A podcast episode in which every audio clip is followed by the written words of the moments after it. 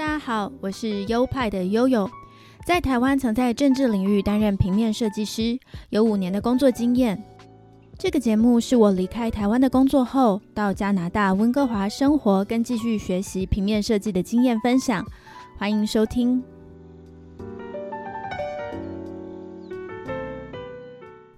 嗨，大家好，欢迎来到优派 Podcast EP 八十四，我是优派的悠悠。Hello，大家好，我是优派的 Leo。二零二三年已经过了半个月了，大家都还过得好吗？好像很多人一到年末或是年初就会呃开始列新的目标，好像一到新年太旧换新自己，让自己再重生一次。不知道听众朋友们有没有列呢？是什么目标呢？到现在还有在执行吗？如果还没有开始，没有关系。华人专属的好处就是，我们有第二个新年，农历新年，好像再给你一次机会重生，就是从农历新年开始。这几年来，不知道大家有没有发现，就是那些自我成长啊、成功学这样的内容的书啊，或者是社群平台上面，都非常的火红。我每一次看台湾的网络书店排行榜，通常前十名内就一定会有这样的书籍。可能以前这类的书就很红了，不然不会有那么多励志作家的出现。像刘墉那种讲大道理的人，也不会那么受欢迎。只是近年来呢，各种自媒体崛起，YouTube、Podcast 都红了起来，很多人纷纷在做这种内容。诶，我能想到的原因就是，除了大部分的人都有向光性，想要让自己变得更好，让自己生活更方便，不那么卡，或是单纯想变成一个理想中的自己。那另外一个原因就是，我觉得这类的内容它的创作门槛很低。YouTube 上就有一堆漂漂亮亮或者是长得不不漂亮的女生，都开始记录起自己的生活，讲一些自己如何自我成长之类的东西。通常都是有一个套路啦，比如说他们就会说，他们早上起床。呃，先要冥想哦。最近非常流行冥想，因为很多人说冥想可以帮助让心情变得平稳，或者是帮助自己专心。我有一阵子也在这样的影响下开始练习了冥想，但后来我发现到这个方式对我来讲是完全没有用的，因为我觉得好像自己没有什么改变，也没有什么帮助。然后自我成长网红呢，冥想完后就会开始喝一大杯水，然后吃一些很健康的早餐，比如说像是绿拿铁啊、燕麦加水果等等。哦，之前绿拿铁也是很红，因为它就是把一堆植物拿去打一打，变成一杯绿绿的，然后很有营养的一种饮料。还有那些网红也很喜欢去健身，或者是他们就会开始打开笔电，用 Notion 规划一天的生活。然后创造一天的仪式感什么的，然后呢，年终的时候他们也会拍一些什么跟我一起规划二零二三年之类的等等的内容。这些内容的创作当然也都是不错啦，塑造出一种很认真、很积极生活的氛围，怎样都会比生活的浑浑噩噩还要好。但是有些内容真的比较偏向摆拍，就是他们的。的样子好像就是故意摆出来让影片拍的，像是他们的家极简的，像是摄影棚，或者是他们生活看起来有条不紊到很不真实。而我们平凡人的生活根本就是琐事一大堆啊，也不能像他们那样可以随心所欲的有漂漂亮亮的工作场景。所以我觉得有些自我成长或是成功学的东西，真的就是考量自己现实的状况来做，不用太有压力。比如说，假如你买一本书，教你如何成功管理工作，好了，能从书里抓到并执行一两个重点就已经很不错了，不用为了做不到其他几项就觉得自己很废。那在这里问一下，利友，你有没有什么新年的新期许呢？呃，我新年的新期许就是让自己不要觉得自己很废。没有了，就我今年的愿望的话，我觉得呃，应该是目前的话，就是好好工作嘛，对不对？然后好好的去升职呃奋斗，然后啊多点运动啊，好的练好一个身体啊，然后少吃那个零食啊，例如这个什么龙虾片、酸香。因为他现在的旁边就摆了一包龙虾片，就等待等待等一下录完 podcast 的时候吃，呃。然后新的一年的话，其实我以前以前也没有说特意的需要弄新年愿望，因为我觉得如果想要改变的话，其实应该任何时候应该都能改变，不一定要说一年的开始才是一个 reset 的 button。呃，所以我其实我这过去的话有尝试过改变啊，要想要更好啊这样子，但是没有说要刻意的哪一个时间段这样子。平时在看你的那些呃 YouTube 的时候，会看到很多现在。呃，新一代的年轻人都会有做一些生活的笔录啊，或者说看一些呃励志的书，我觉得这样其实挺好了。先不说啊，这样子对他们的人生是不是有很大的改变，或者说呃对他们的行为是不是有很大的那个冲击，但至少他们看了的话，总。总会比不看的时候，应该是会有多一些这方面的一些想法。呃，加油吧！新一年的话，我希望就大家都是可以通过自己的那个步伐，通过自己的那个节奏去改变。不要说，哎，可能身边的朋友，可能有些人啊很有抱负，可能说啊我要怎么样很大的改变。但每个人，我觉得按照自己的节奏啦。因为有时候如果被被身边的亲朋好友这样子的一个推动下。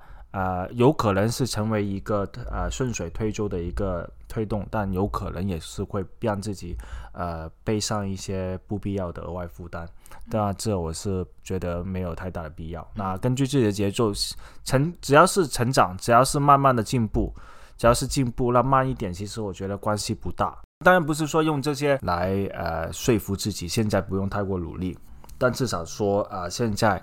如果没有很如意的时候，千万不要放弃，千万不要觉得低落，因为有时候真的是很难用一些指标来判断自己的那个啊，现在处于成功与否，或者说现在是处于呃呃怎么样，也很难做一些横向的对比，说跟身边的人同年同龄的人去对比，自己跟自己对比吧，不断的进步，总会有更好的一天。对，也就是每个人都有自己的步调，然后也不是每个人的目标都是想要进步啊。如果你觉得耍废是你很自在的状态，也就是很自信的去耍废也没有问题的。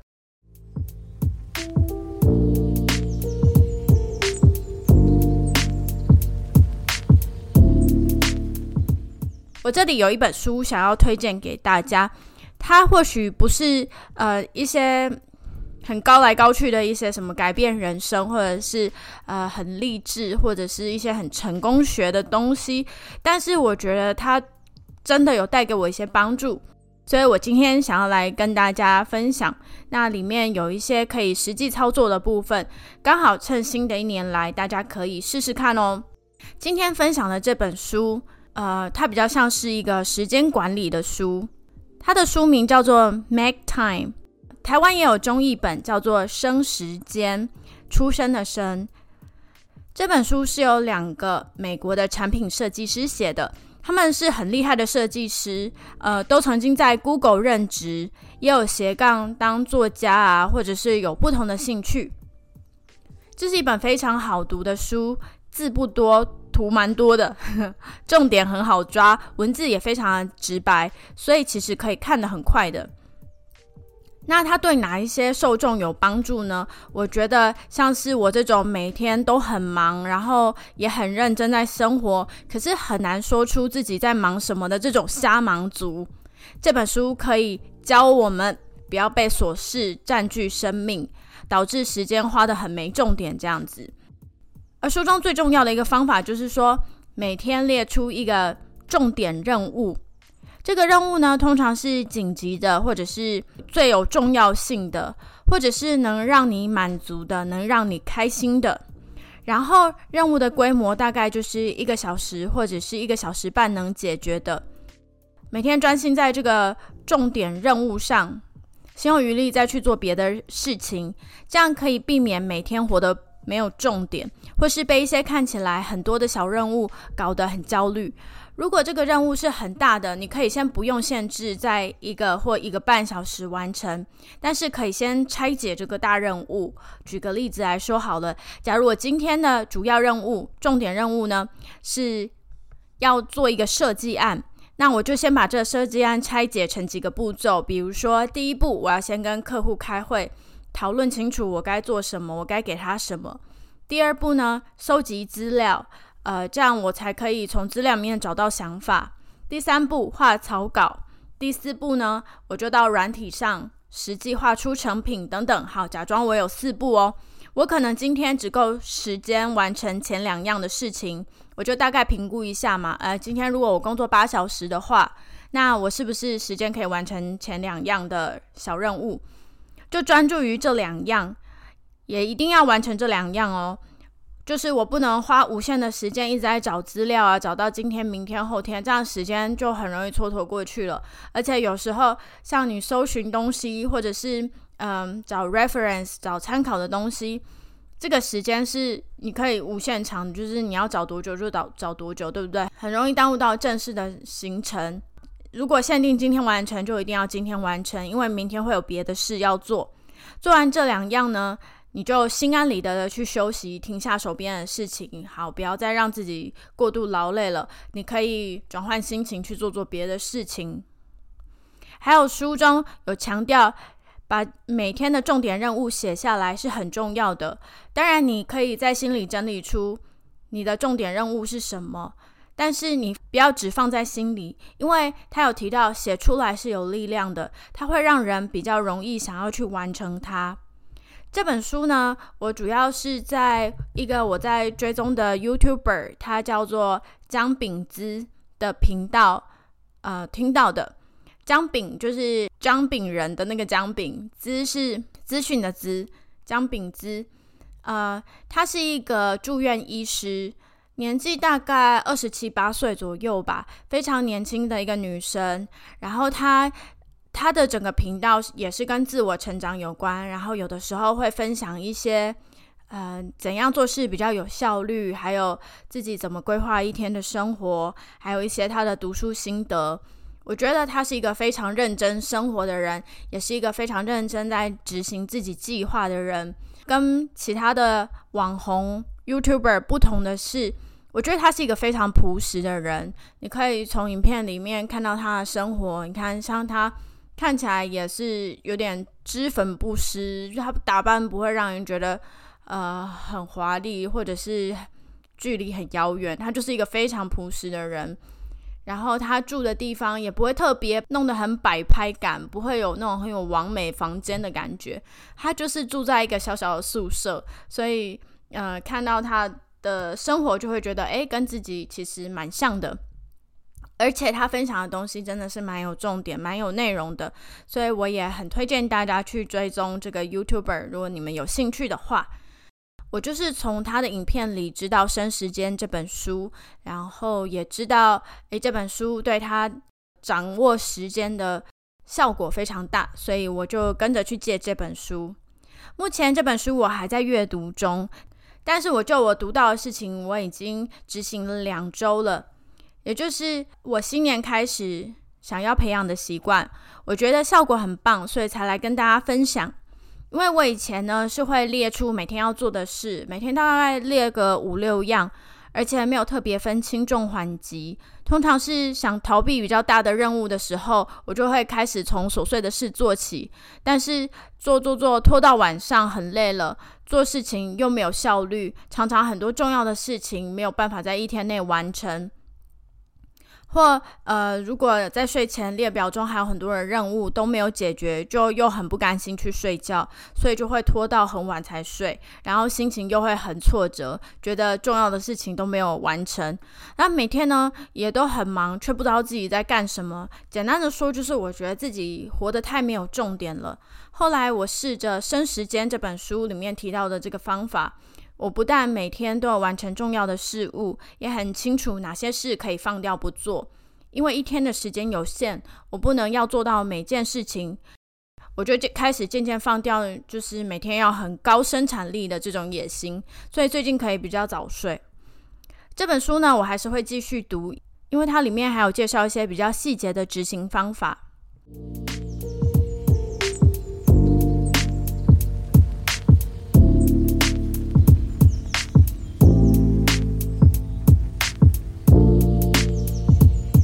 我今年希望开始做的事情呢，是记录每天重要的事，呃，有点像是写日记，但比日记还要简要，比较像条列重要的事情，而不是写文章的形式。这样，因为我每天花不到五分钟，所以可以持续进行，而且也比较不会流水账。日后要回来查询什么资讯啊，或者是资料，也都一目了然。嗯，这么做的原因，就像我刚刚说的，我觉得我活得太没有重点了。那透过摘要自己的生活，我就知道我每天做了什么重要的事。另外，就是因为我的记性很差，比如说，呃，可能一个月过后来问我说：“诶，上次你补牙花了多少钱？”我的脑袋就会一片空白，完全没有印象，连一点点的概念也没有。但我后来发现，有一些记性很好的人，他们都有回想事情的习惯，可能会时不时地回想发生过的事啊。我就想，我可能不是记性差，而是我对发生过的事呢不屑一顾，就是我很少会回想事情。但其实盘点是非常重要的事。呃，以前我在跟前老板工作的时候，我就发现他是一个非常爱盘点的人。比如说一早开会，他就会追问手头上有什么事情正在做的事啊，进度到哪里啊，我们有什么资源可以处理啊，手上有哪些人可以帮忙啊，等所有能掌握的事情都要复习一下。下班的时候也会再简单的复查一下。所以我觉得这些反复的查看查看是蛮有用的，蛮有帮助的。我就想我也要开始这样做事情。这样我就可以再提醒自己，我今天知道了什么资讯啊，学习到了什么知识，那有什么错，呃，想办法以后不要再犯。举个例子，像我上次去抽血检查，嗯，我很怕大排长龙，我就早上六点多起来，抽血中心的门一开我就进去了，想要当里面的第一个，这样我就不用再等其他人了。结果里面的工作人员跟我们说，他们只接受预约，不接受直接走进去的客人。所以那天我就变成白白早起了。我就把那天那件事情写下来，记得以后去抽血中心要预约。写下来之后，我就会记得，以后就不会再犯这样的错误。确实，我也蛮觉得这件事情其实是蛮有帮助的，就是因为这些生活上面的琐碎事的话，过了一段时间，大概就已经。住之脑海，忘记不起来。那如果你这样记下来的话，至少下次再看到啊关于验血的时候，你会有一个头绪，说啊，确实是要登记。那这样子的话，就至少可以省掉一些不必要的一些时间，然后也可以用这些时间来做一些别的更有意义的事情。那我是啊，我我我是我是蛮赞同的。然后将来要需要做这些登记的那个东西呃任务的时候呢，就交给你啦。好的，好，那刚才列举的就是我今年想要培养的两个新的习惯。第一个是列出每日的重点任务，第二个是摘要每一天的生活，就可以发现其实这些这些事情都很简单，也费不了多少时间。所以我是对维持这个习惯很有信心的。不知道你们有没有什么改善生活的小撇步呢？希望大家也能过自己想过的生活啦。这一集就为大家进行到这边喽，希望大家会喜欢。喜欢的话也欢迎你们分享给亲朋好友们。然后本节目有官方的 IG，IG 账号是优派底线 Studio，拼法是 Y O P I E 底线 S T U D I O。最重要的是。今年本节目还是有呃赞助的机制，赞助的链接就在每集的节目说明里面。好的，那我们就在这里向大家告别喽，下礼拜 podcast 中再会喽，也祝大家农历新年新年快乐，拜拜，拜拜。